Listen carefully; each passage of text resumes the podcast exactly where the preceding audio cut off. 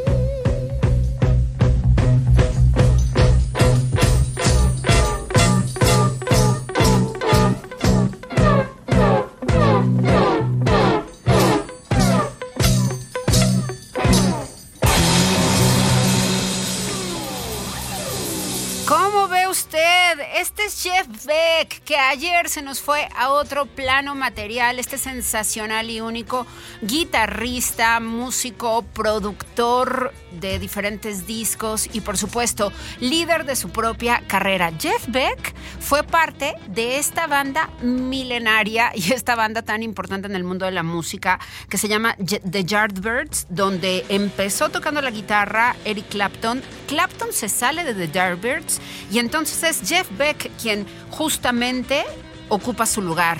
Después de eso vendría Jimmy Page a sustituirlo y tras ello, bueno, pues una serie de oportunidades para Jeff Beck para que fuera parte de otras agrupaciones, entre ellas The Rolling Stones. The Rolling Stones, ya con Ronnie Wood, su gran amigo, en el bajo, se acerca con él y le dicen, Beck, tú tienes el sonido que los Rolling Stones necesitan vente con nosotros. Y él que creen que dijo que no, que iba a hacer su carrera en solitario, por separado, y así se mantuvo fiel a su resolución hasta el último de sus días. Grandes álbumes los de Jeff Beck y fue el primero que le dio chamba en una banda a nada más y nada menos que a Rod Stewart. Y hoy estamos escuchando este su primer álbum de estudio, el primero de Jeff Beck, donde ya actuó como solista, donde él compuso las canciones, donde él se encargó de generar el sonido que lo caracterizaría durante toda una época, pero bueno, tremendamente versátil además, no, dejando al lado, por supuesto, una técnica verdaderamente única de sostener las notas con la guitarra que nadie más ha podido realizar. En la mañana, en nuestro noticiero Arriba San Luis, en nuestra estación hermana Factor 96.1, justamente mi compañero Jesús Aguilar daba a conocer cómo es que las más grandes estrellas del rock del mundo han estado lamentando en las últimas horas en sus redes sociales el fallecimiento de este guitarrista al que vamos a estar recordando hoy y otros días, oiga, porque la discografía de Jeff Beck merece ser muy, muy bien revisitada y aquí vamos a estarle acercando algunos de los tracks. Él estuvo haciendo rock, blues rock, hard rock, rock psicodélico, así que este álbum que estamos trayendo el día de hoy se llama Verdad, su primer álbum Truth, editado por EMI Columbia en el Reino Unido y en Epic en los Estados Unidos en 1968, y con Rod Stewart en la voz, nada más y nada menos. Vamos a seguir escuchando precisamente este álbum, así que muchísimas gracias de verdad a todas las personas que ya están comunicando, que nos están escuchando en el coche, en la oficina. Muchas, muchas gracias, de verdad. Gracias por el privilegio de tenerles y de poder contar con ustedes. Gracias de verdad. Bueno, yo no puedo descargar imágenes por alguna razón, así que muchas gracias. Shape of Things es la canción que viene de este álbum que se llama Truth de 1968. Vean nada más, ¿no? Qué actual y qué pertinente suena. Jeff Beck esta mañana aquí en Quien Busca Encuentra yo regreso con las conversaciones pertinentes que caracterizan a este programa.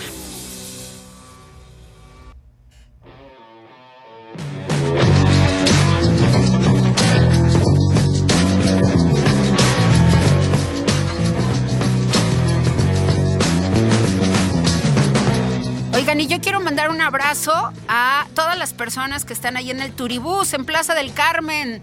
Al señor operador le mandamos un beso y un abrazo que nos está escuchando esta mañana. Era lo que quería decir. Vámonos con más música. Gracias por estar.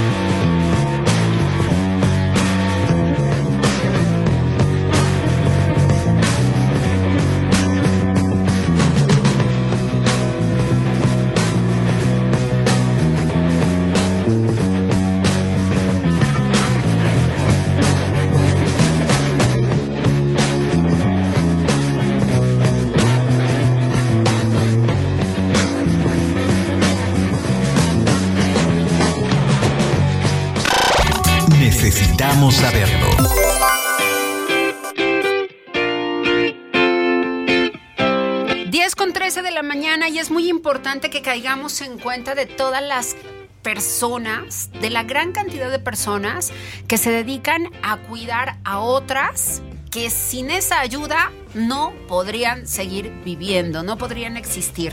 Yo agradezco muchísimo la presencia de Mariana Hernández Noriega, la presidenta, y Ana Paola Horta, la vicepresidenta del colectivo Cuidadoras Potosinas. Eh, Cuidadoras Potosinas reúne a todas estas personas, mayoritariamente mujeres que se dedican a cuidar a niñas, niños y personas adultas con discapacidad, con enfermedades crónicas y que van haciendo su vida justamente en paralelo del cuidado que tienen que ejercer, insisto, para salvar la vida de otros. Qué gusto tenerles. Muchísimas gracias por esta visita al estudio A de, MG Comunicación. Gracias por estar con nosotros. Mariana y Ana Paola. Mariana, a mí me gustaría que tú como presidenta nos explicaras cómo surge esta agrupación en particular y cómo se ayudan entre sí. Hola Eva, muchas gracias. Bueno, gracias por la por el espacio como siempre. Los medios han sido vitales en el proceso de estos siete años, pero más de estos dos últimos años a raíz de la iniciativa de ley que, que proponemos en el Congreso, pues para validar el trabajo de cuidados como un cuidado no remunerado, o sea, no pagado formal en el cual una persona que se vuelve cuidadora se debe dedicar 24/7, 24 horas, los 7 días sin descanso, a cuidar a un ser querido. A nosotros nos llegan casualmente ayer en el Facebook, volvimos a, subir la, la, mención recordando que no somos una agencia de cuidadoras que la gente nos hable para pagarnos por ir a cuidar a un enfermo. No, las cuidadoras potosinas somos un colectivo que inició dentro de la fundación que, que, tu servidora dirige, pues a raíz de la condición en que mi hijo adquiere una parálisis cerebral y queda pues necesitando cuidados de su mamá 24/7.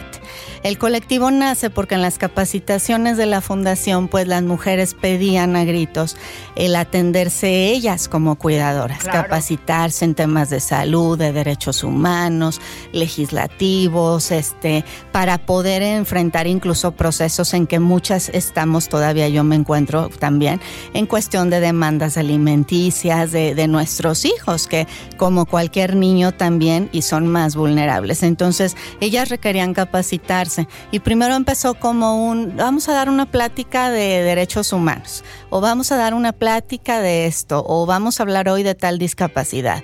Y en el camino, pues fue cuando empieza a surgir esta necesidad que se fue haciendo de 10, 20, 30 hasta llegar a las más de 800 que actualmente conformamos el colectivo. Más de 800 cuidadoras aquí en el Potosí, 800 en San Luis. están tan solo en San Luis. Sí. Imagínate al interior del estado Estado. Sí, no, este, Hay, hay tantísimas personas y esta es una realidad que quienes tenemos el privilegio de, la salud y, de, contar con hijos que van por la vida de manera independiente no lo sabemos, ¿no? Y, y, qué importante es que además, tú lo acabas de decir, que de manera legislativa también se hagan las reformas correspondientes, o sea, que la ley realmente esté cubriendo a ustedes quienes están cuidando a personas queridas absolutamente todo el tiempo y no están recibiendo un solo peso por eso. Y eso también está Exacto. A veces eh, nos dicen, sobre todo algunos hombres que no entienden tanto el concepto de trabajo de cuidados, todas las mujeres cuidan a sus hijos. Ok, claro. Y ya desde ahí. Y todos los papás deberían de cuidar a sus hijos también, y eso también es trabajo. Y por eso es un tema que implica cierto feminismo, por el aspecto de que lamentablemente. Pues es que la mayoría son Las cuidadoras y quienes criamos y maternamos en México y Latinoamérica somos las mujeres. Creo que las primeras interesadas en que esto cambiara seríamos nosotras mismas. Claro, Que el trabajo se delegara, la crianza igual, hombres y mujeres por igual. Son pocos los matrimonios actuales o parejas actuales que sí lo hacen, que los dos tienen una corresponsabilidad. Son muy pocos. Y mis respetos, porque es lo justo y sería lo ideal. Claro. Incluso a nivel emocional. Para los niños, yo soy psicóloga de profesión y te puedo decir que ahí ves una gran diferencia en esas familias. Entonces, bueno, regresando a las cuidadoras, empieza la capacitación más intensa y el acompañamiento que es permanente. Las cuidadoras potosinas se han vuelto una red donde una cuidadora llega en condiciones pues de indefensión social, de, de no entender los procesos emocionales que vive, obviamente de sin recursos de familia para que le apoye en el cuidado, para que ella pueda ir a trabajar y alguien cuide a su hijo o hija o receptor que a veces también son adultos mayores, nuestros receptores de cuidados. Ya no se usa la palabra paciente porque por cuestión de derechos humanos queda como que discriminatorio. Ahora es receptor de cuidados. Yo le doy el cuidado y él lo recibe. Entonces mi receptor puede ser un niño, un joven o un adulto mayor que esté postrado en una cama que requería asistencia y cuidados médicos 24/7. Y los cuidados médicos en la mayoría de los casos son especializados, Eva. ¿Por qué? Porque nos llegó a decir un diputado, ¿ustedes les van a pagar por poner un termómetro? Pues ese señor pues no, sí debería, no se da señor, usted no entiende la dimensión, ¿no? De lo que le ocurre a una vida que se tiene que postrar, que se tiene que dedicar a otra vida que sin esos cuidados Claro. se muere. Y no es solo un termómetro. Cualquier No, persona bueno. que tengamos lógica y criterio Claro. entendemos que un paciente en esa condición no solo requiere que le pongan un termómetro. No, bueno, es Los lo procedimientos menos, sí. que nosotros hacemos se hacen en hospitales. Son médicos especializados de alta demanda. Y son Muchas los términos veces correctos. se tienen que especializar en el padecimiento Claro. del receptor Claro, para poder recursos. llevar a cabo los tratamientos y la atención médica que es tan necesaria. Porque este país no tiene personal, no tiene presupuesto. No. Ustedes tienen que estar resolviendo cosas que la misma federación tendría que estar resolviendo. Exacto, eh, del Estado. Y de ahí viene el impacto al Producto Interno Bruto, que todavía muchos legisladores, incluso muchos servidores públicos, no lo entienden. Y eso pasa en todo el país, ¿eh? no solo en San Luis. O sea, quienes somos activistas en el tema de trabajo de cuidados lo sabemos. Les cuesta entender eso. ¿Cómo que lo que ustedes hacen aporta a la economía? El trabajo doméstico y de cuidados aporta el 22.3% del producto a nivel nacional. Así es. Y en asistencia y control médico existe otro indicador que se llama PIBA, que es Producto Interno Bruto en atención médica.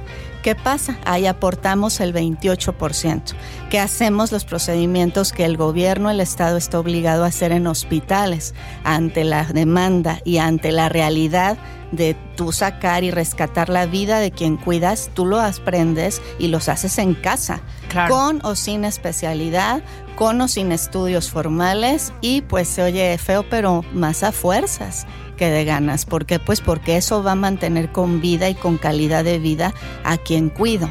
No me puedo esperar a que el gobierno concientice y, me dé un curso, ¿verdad? Yo sola tengo que capacitarme o acercarme al personal que quien bien le va, los capacitan los médicos y quien atiende a sus, a sus receptores. Pero de ahí viene todo el impacto que, que ha, difícil- ha sido muy difícil que lo entiendan, que no se trata de un capricho, de que me paguen por cuidar. Y no solo es dinero, también implica el reconocimiento social, el reconocimiento del concepto cuidador y coauxiliar de salud por los procedimientos que hacemos de manera formal y legislativa.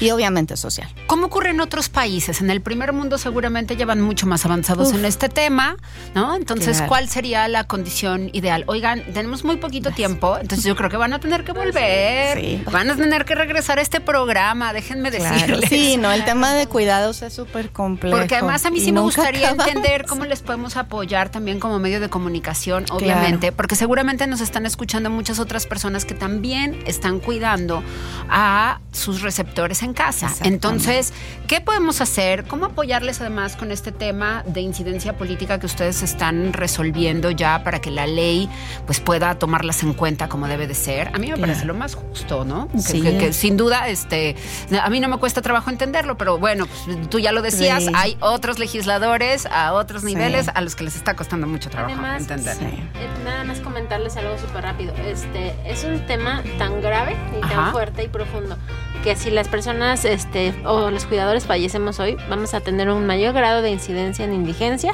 Claro. y en este, pues obviamente o sea, tanto en la cuestión de eh, económica del país va a pegar más porque el sistema de salud ya está colapsado de por sí. Entonces Así ahora es. sí necesita el Estado hacerse corresponsable porque al final todos vamos a terminar cuidando a alguien. Así es. Y el Estado se puede hacer corresponsable comenzando por Atender dejar a la ley, cuidadoras. por lo menos, muy bien definida para que se les atienda a las cuidadoras. Exacto, una ley que es la que nosotros impulsamos y aparte a posteridad es necesario también reformar leyes ya existentes Claro, de salud, supuesto, de educación, de este bienestar social, que créeme que nosotras, por ejemplo, ya a mí mi madre me decía, es que estudia derecho como yo. No, pero a la larga también me tuve que poner a, a meterme en temas que no son de mi profesión, que mi profesión es médica 100% por necesidad. Claro. Y Ana, yo creo que es lo ideal para decirte qué está pasando en el mundo y en otros estados que nos anteceden. San Luis sería el primer estado en tener una ley estatal si se aprueba este año, eso es un hecho, pero ya hay trabajo en Guadalajara, en este Guanajuato, en Ciudad de México, de nuestras compañeras del colectivo nacional. Porque esto no es de que un día despertamos y aquí en San Luis se nos ocurrió inventar que el No, trabajo no, es darle seguimiento a Claro, lo que ya existe a además. todo lo que ya y obviamente sí marcar la pauta en San Luis Potosí, pero yo creo que ella sí te puede decir rápido qué está pasando en el mundo. Muy bien. Oigan, pues se nos acabó el tiempo, pero sí me gustaría que volvieran muy pronto. Sí, y que podamos entenderlo todavía mucho más y que podamos entender cómo les podemos ayudar. Sí, porque no solamente es visibilizar, es sensibilizar e incluso, bueno, pues el tema de la legislación, ¿no? Yo, yo no soy abogada, pero sí conozco un poquito de incidencia política y, y tenemos, ¿no? Grandes aliadas en ese sentido. Entonces, la verdad es que muchas felicidades por el trabajo que hacen. Muchas gracias, por gracias. venir. Seguimos la conversación, ¿les parece? Claro, claro, Continuamos en un par de órdenes. semanitas. Sí, Claro, Alejandra. nuestros contactos. Sí, perfecto. Todo. Alejandra se pone de acuerdo con ustedes para que puedan volver y ahondemos. De porque todas formas- aquí hay mucho que a- mucho a lo que hay que echarle luz. Claro. Demasiado. Perdón, este, mira, nada más quería comentarles, igual él está en la página de Facebook y ahí pueden seguir las actividades, lo que estamos Maravilloso. haciendo. Se llama Cuidadoras Potosinas, para que por lo pronto vean cómo pueden, o sea, seguir nuestras actividades, por lo menos, ¿no? Claro, y si usted que nos está escuchando conoce a alguien que se encarga de ser cuidador o cuidadora, conéctelo con esta red. Vale muchísimo la pena. Ya llevan estos nueve, ocho años de trabajo, de años trabajo y ya aquí. Está mal que lo diga, Ajá. pero ya hemos cambiado vidas porque al tener acceso a educación, a capacitación, atención, a atención psicológica, tanatológica, cuestión de redes de apoyo, se cambian las vidas y se puede tolerar vivir cuidando una discapacidad o teniendo una discapacidad y aparte cuidándola, porque la mayoría de las cuidadoras vamos adquiriendo discapacidades con el paso de los años o también nos llega la enfermedad por la nula deficiencia de calidad de vida que tenemos. Y somos personas con discapacidad cuidando a pacientes con discapacidad altamente vulnerables. Qué importante Y es. La verdad, hoy ves vidas de cuidadoras que llegaron sin nada, incluso algunas pues con riesgo suicida muy alto, y están vivas, aprendiendo, capacitándose y saliendo adelante. La realidad no cambia, pero sí cómo la vives, y eso lo hace la diferencia el entorno y el colectivo en el que te mueves. Y Bien. aprender. Yo siempre supuesto. les digo, no se dejen, no se cansen de aprender y de capacitarse porque es la única manera de poder enfrentar todo esto, cada vez tener es. más habilidades y pues más conocimientos en todo, no nada más en lo Sí, que sí. cada quien cuida. ¿verdad? Claro. Pues. Mariana Hernández Noriega, la presidenta del colectivo Cuidadoras Potosinas, Ana Paola Horta, vicepresidenta del colectivo Cuidadoras Potosinas, gracias por su presencia esta mañana. Y esta es la primera de varias charlas que seguramente tendremos y aquí avanzaremos con ustedes. Es una realidad que hay que atender, así que Así es. cuenten con nosotros. Muchísimas gracias. Yo voy a Morning Dew de. Jeff Beck esta mañana en el eje musical eh, y ya regresamos, no nos tardamos nada.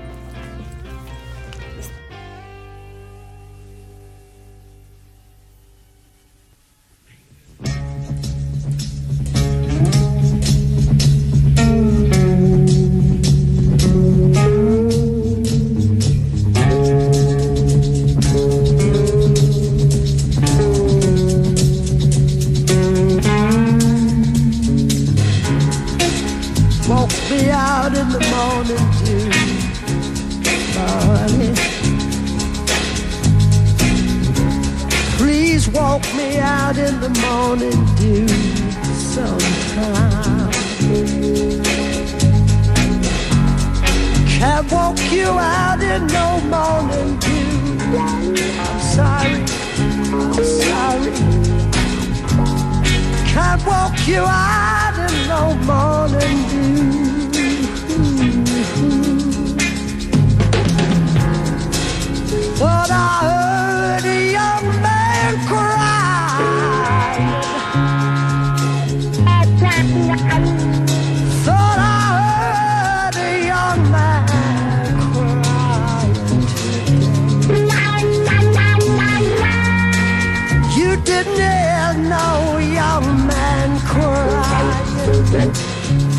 Bye.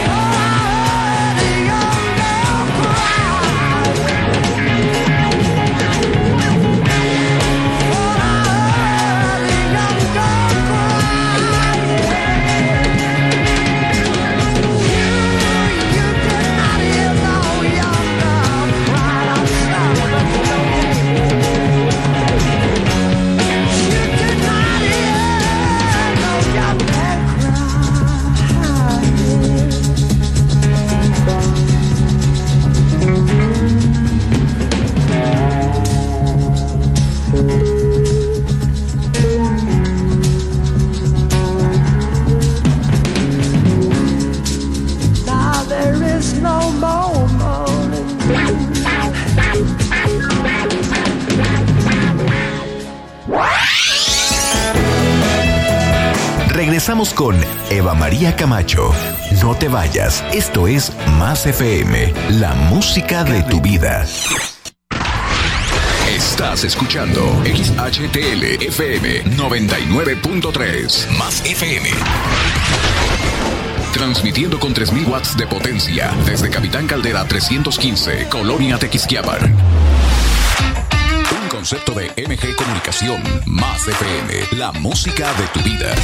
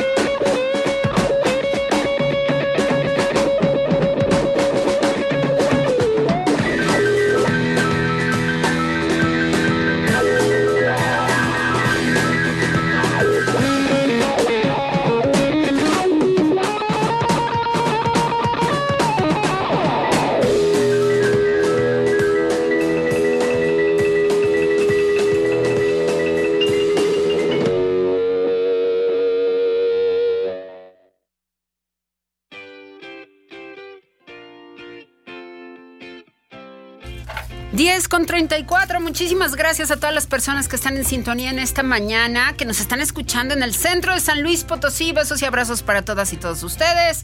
Y ya llegó el momento de poder revisar qué está en boga en las redes sociales, las tendencias con Ramón. Ya está aquí Ramón Urmad, querido, qué gusto. Y además, muchos saludos a las personas que están en Instagram con nosotros en esta mañana. ¿Cómo estás? Gracias, nos escuchan desde Las Vegas. ¡Qué maravilla! Excelente.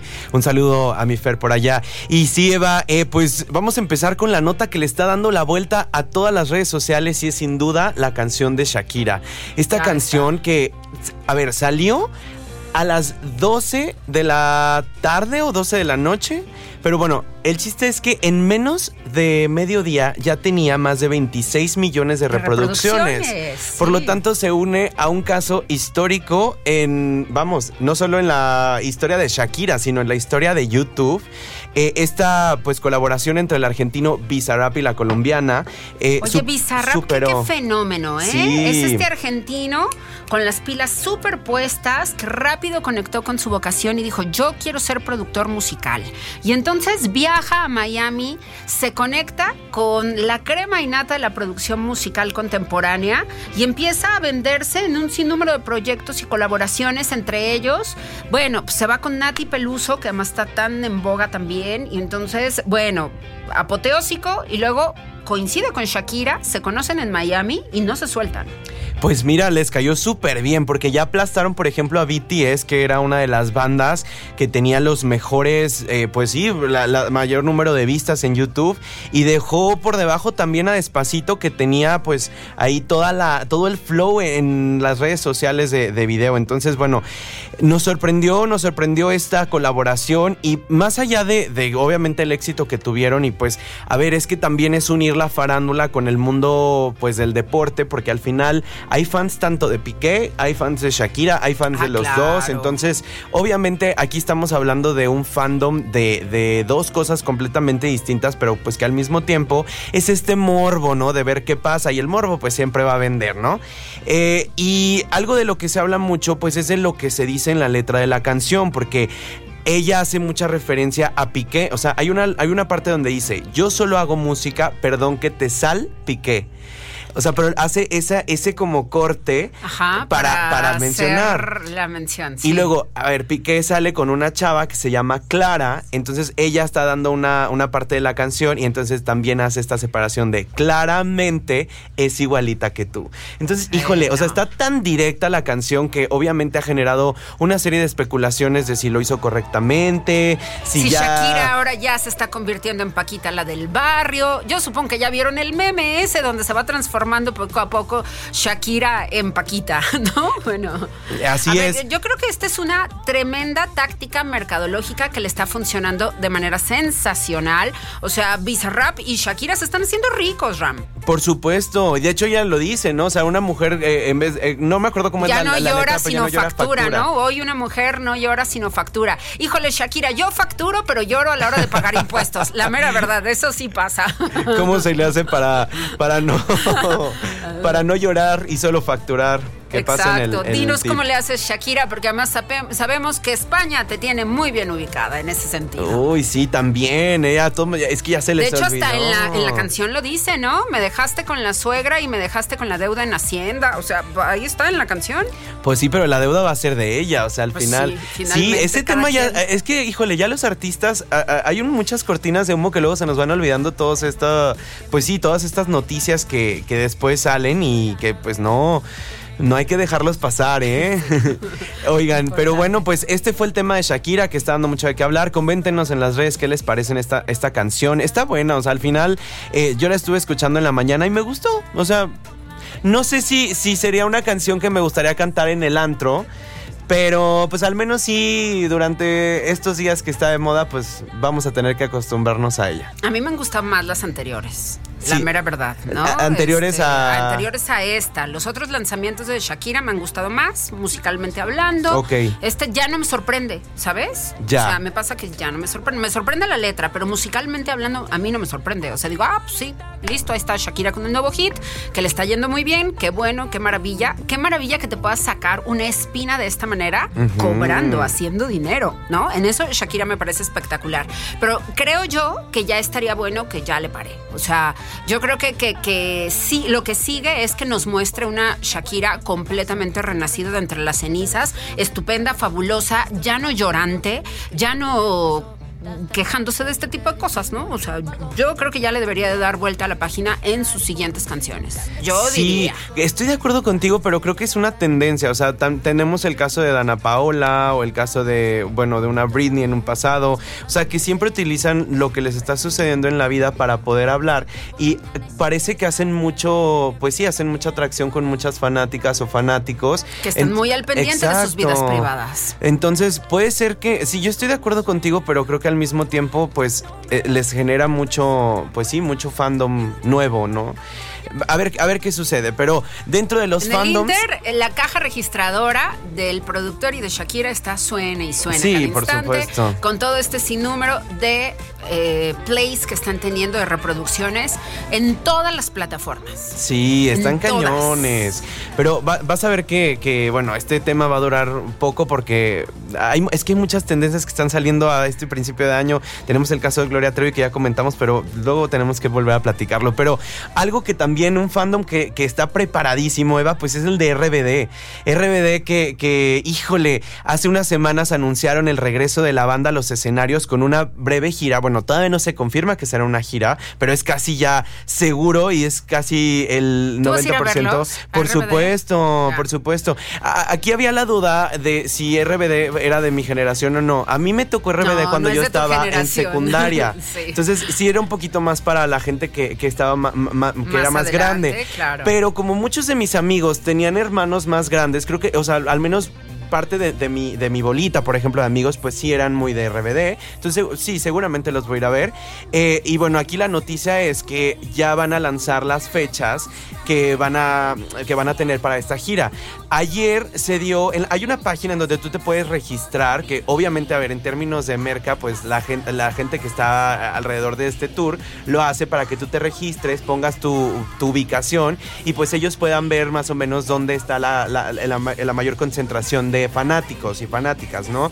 Pero en este caso ya dieron eh, a conocer que va a haber ciertos lugares en, en México, en Estados Unidos, en Latinoamérica, en donde se va a publicar la fecha de los conciertos. O sea, por ejemplo, en Guadalajara va a ser en la, en la Minerva, tú que eres de Jalisco, bueno, específicamente Guadalajara, en la Glorieta de la Minerva. Anda. No sé cómo le van a hacer, pero ahí van a poner... es que ahí normalmente hacen varios conciertos, digo, no es la primera vez, ya van varias veces que, que se realizan. De los últimos masivos, para ahora sí que como para abrir la pandemia, por ahí se hizo un festival también para recuperar eh, pues movimiento económico. Entonces sí, pues, montan un súper escenario en la Minerva, cierran la circulación y allí se puede hacer un concierto sin problema. Ahora, Sí, sí. lo que no sé, más bien, lo que no está confirmado, al parecer ese día, más bien en la Minerva, lo que se va a hacer es el anuncio de, la, de las fechas. O sea, como lo que quieren es reclutar fanáticos a ciertos puntos, Ajá. porque también lanzaron en Ciudad, o sea, al mismo tiempo, ese mismo día, que va a ser el jueves 19 de enero, en, en Nueva York, en Miami, en Chicago, en Houston, en Río de Janeiro, o sea, va a haber diferentes eh, puntos estratégicos en donde los fans se van a reunir, ahí es donde van a lanzar las fechas de la gira.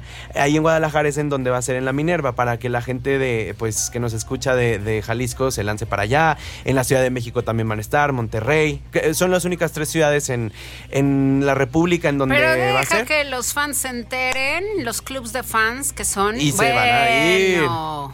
Pero hay algo que cambia, pues Maite Perroni anunció Muchos. la semana pasada que está embarazada eh, y al parecer para las fechas en las que se tiene pensado la gira, ella ya va a tener al bebé. Ayer hubo ah, ciertos comentarios en las redes, sobre todo de uno de los influencers que habla más de RBD, donde decía que Maite Perroni solo va a estar en la gira mexicana.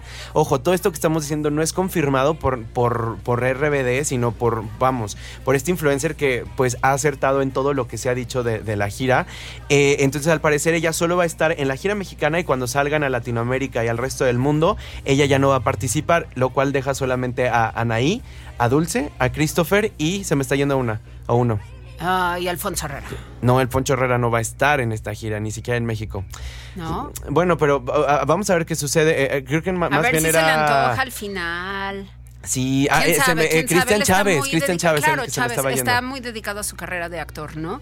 Pero bueno, pues ve- veamos qué es lo que ocurre. Pero buenas noticias entonces para la fa- fanaticada de RBD, que es muchísima en este país. Así es, estén al pendiente de las redes. Vamos a ver si.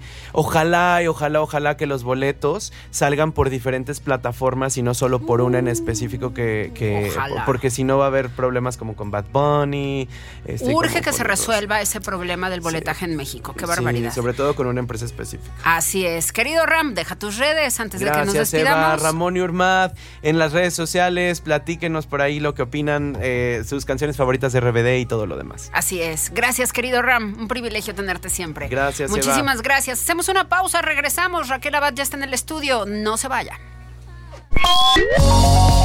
Escuchas a Eva María Camacho en Quien Busca, Encuentra. Regresamos.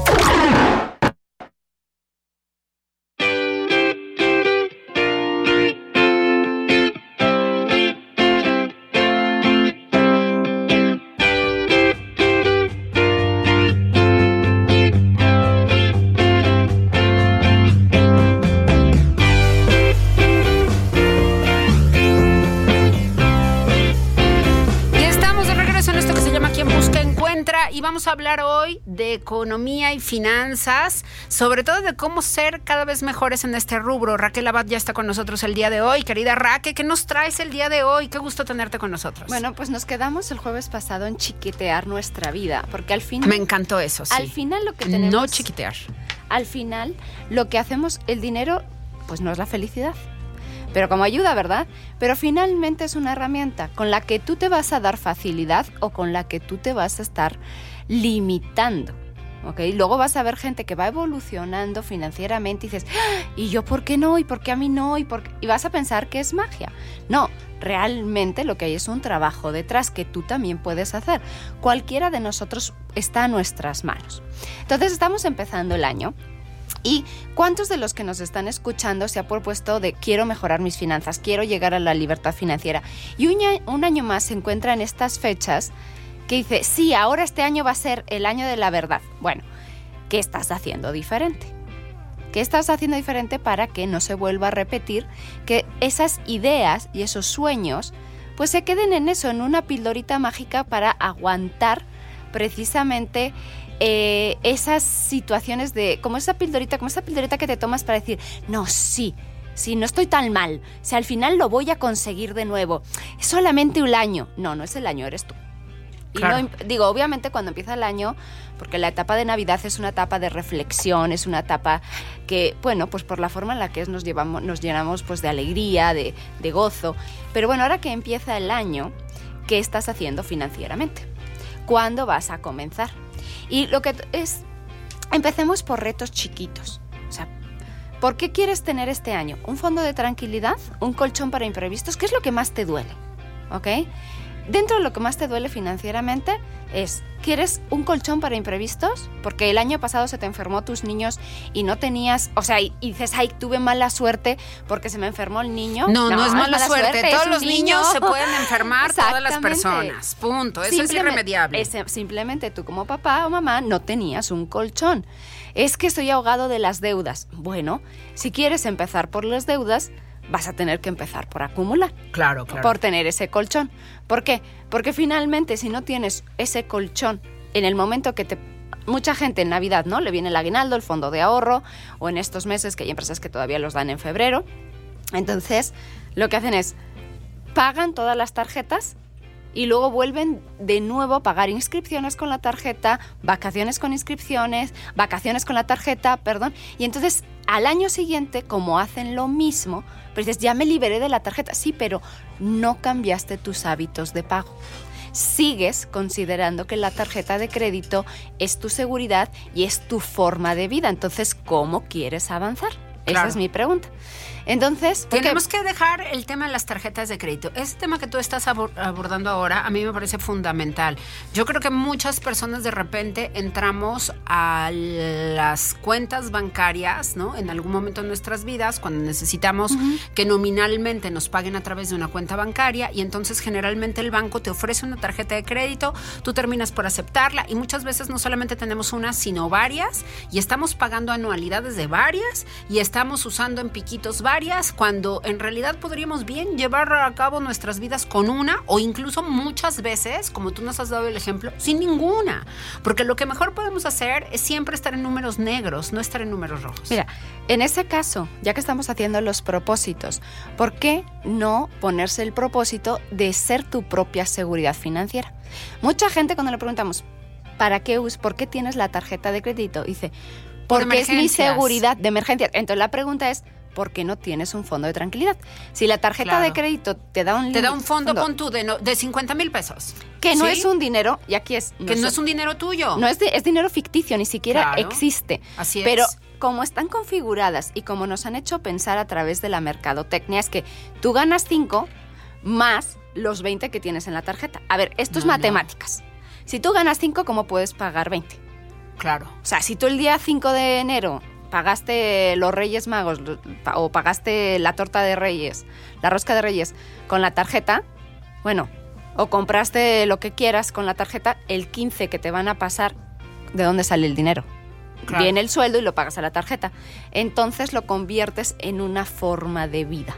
Y cuando lo conviertes en una forma de vida, entonces vas a gastar más de lo que tienes. Y matemáticamente, cuando gastas más de lo que tienes, porque realmente lo que te puedes permitir es lo que puedes pagar al contado. Claro. Todo lo demás, pues bueno, dices, estás esperando a que te llegue dinero y cuando las cosas cambian, entonces puede que sí, muchos años tengas trabajo, muchas veces tienes venta y cuando viene el 2020, entonces no estamos preparados. Entonces es un buen año para recapacitar por dónde quieres empezar. Y mi recomendación es empieza un colchón. Si quieres con las deudas, y ya lo has hecho varias veces el tema de pago con el aguinaldo, con el fondo, y sigues igual a día de hoy, entonces tendremos que hacer algo que no has hecho hasta este momento. Claro. Haz algo diferente si estás esperando resultados diferentes. pero pequeños pasitos Sí. y gozando el camino desde la sustitución, no desde la frustración. Porque tenemos que entender por qué hacemos las cosas como las hacemos. Porque detrás hay una historia. Cada uno de nosotros tiene una historia con el dinero. Y eso ha hecho que tengamos una habitación llena dentro de nuestro cerebro de cómo usar el dinero, de cómo son las condiciones. Claro, la forma que está más esparcida en la cultura mexicana y la cultura mundial de cómo utilizar el dinero no es la que genera más. Es la que está, te va a dejar en una clase media, media baja o media, media eh, ahí. O sea, en lo que se llamamos como la carrera de las ratas. Con- claro, puedes tener una casa más bonita, puedes tener un coche más bonito, puedes incluso vivir en la mejor zona de la ciudad, en el mejor, pero si lo estás pagando a crédito, tienes una oportunidad este año de hacer algo más con todo lo que ganas, independientemente de cuando tenemos créditos detrás o cuando no tenemos un ahorro detrás, difícilmente, con todo el respeto, vamos a llegar a una libertad financiera si no hacemos algo diferente. Claro. Todos tenemos la misma oportunidad, pero el proceso es primero seguridad, tranquilidad y después progresión. Por eso después nos metemos en instrumentos de alto riesgo, como es la bolsa, como es la criptomoneda, y nos da miedo ahorrar. O decimos, es que eso no me da mucha rentabilidad. Pues sí, pero si te doy una caja fuerte que puedes estar sacando cada momento y te da un 15, un 20%, pero te doy una caja fuerte que puedes tener durante 10, 15, 20 años y te da un 5%, pero no la puedes abrir, ¿dónde, dinero, ¿dónde vas a tener más dinero? Entonces, a la hora de mover el dinero, a la hora de elegir qué hago con mi dinero, no solo hay que tener en cuenta la rentabilidad, porque entonces lo que queremos es milagros. Hay que hacer un proceso que es pequeñitas acciones que nos lleven a gozar la tranquilidad, la seguridad y la progresión de forma natural.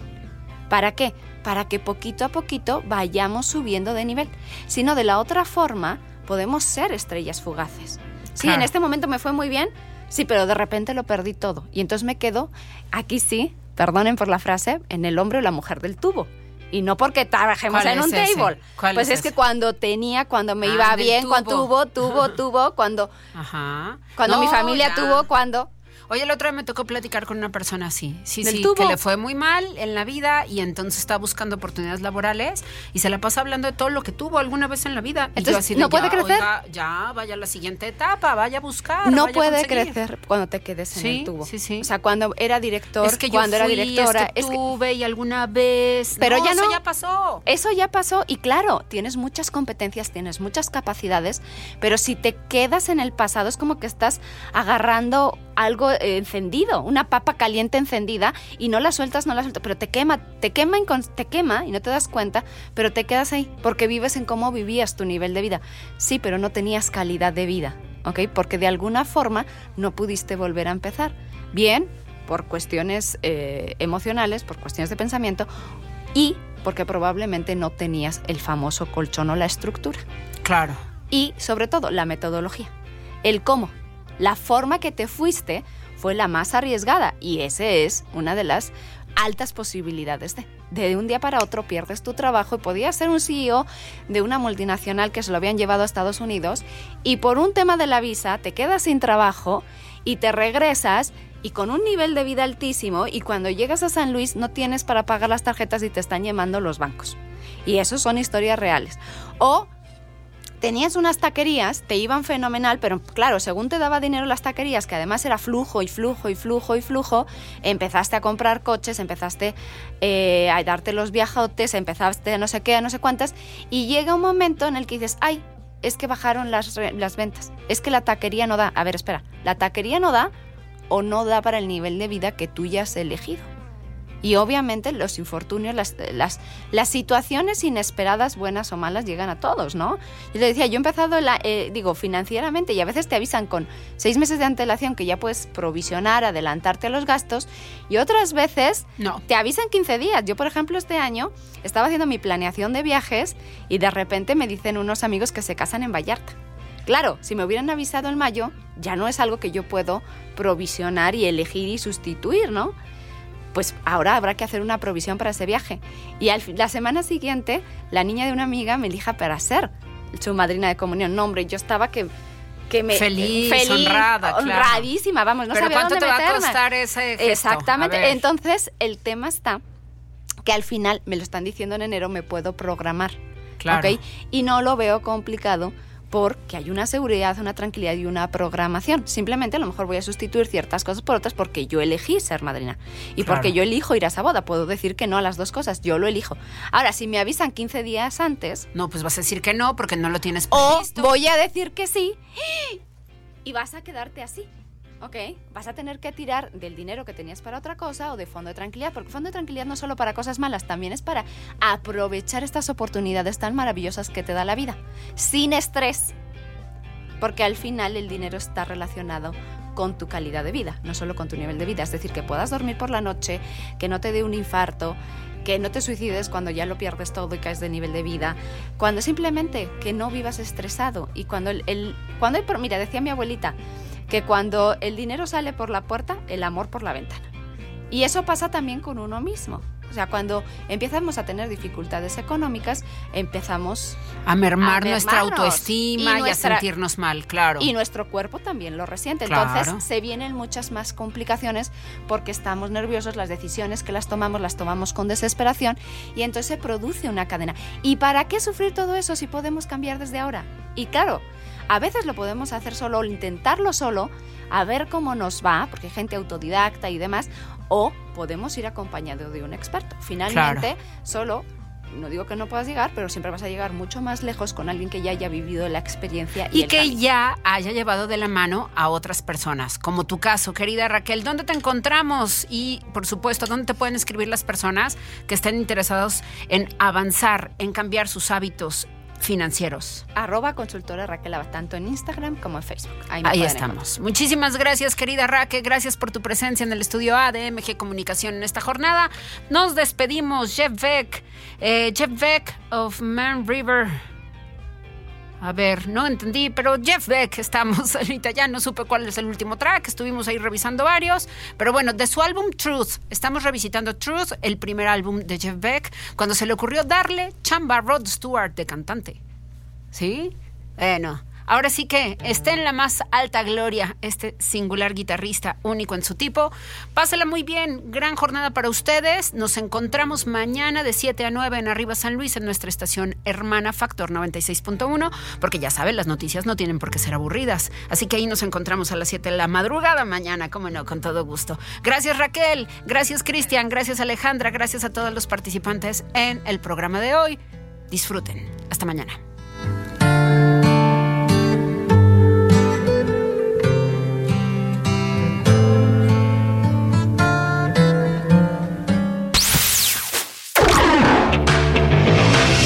MG Comunicación presentó Quien busca, encuentra con Eva María Camacho. Buenas ideas para vivir mejor. Dilemas de pareja y de la soltería. Soluciones tecnológicas para la vida cotidiana. Arte y cultura. Música, literatura. Mundo de las experiencias únicas.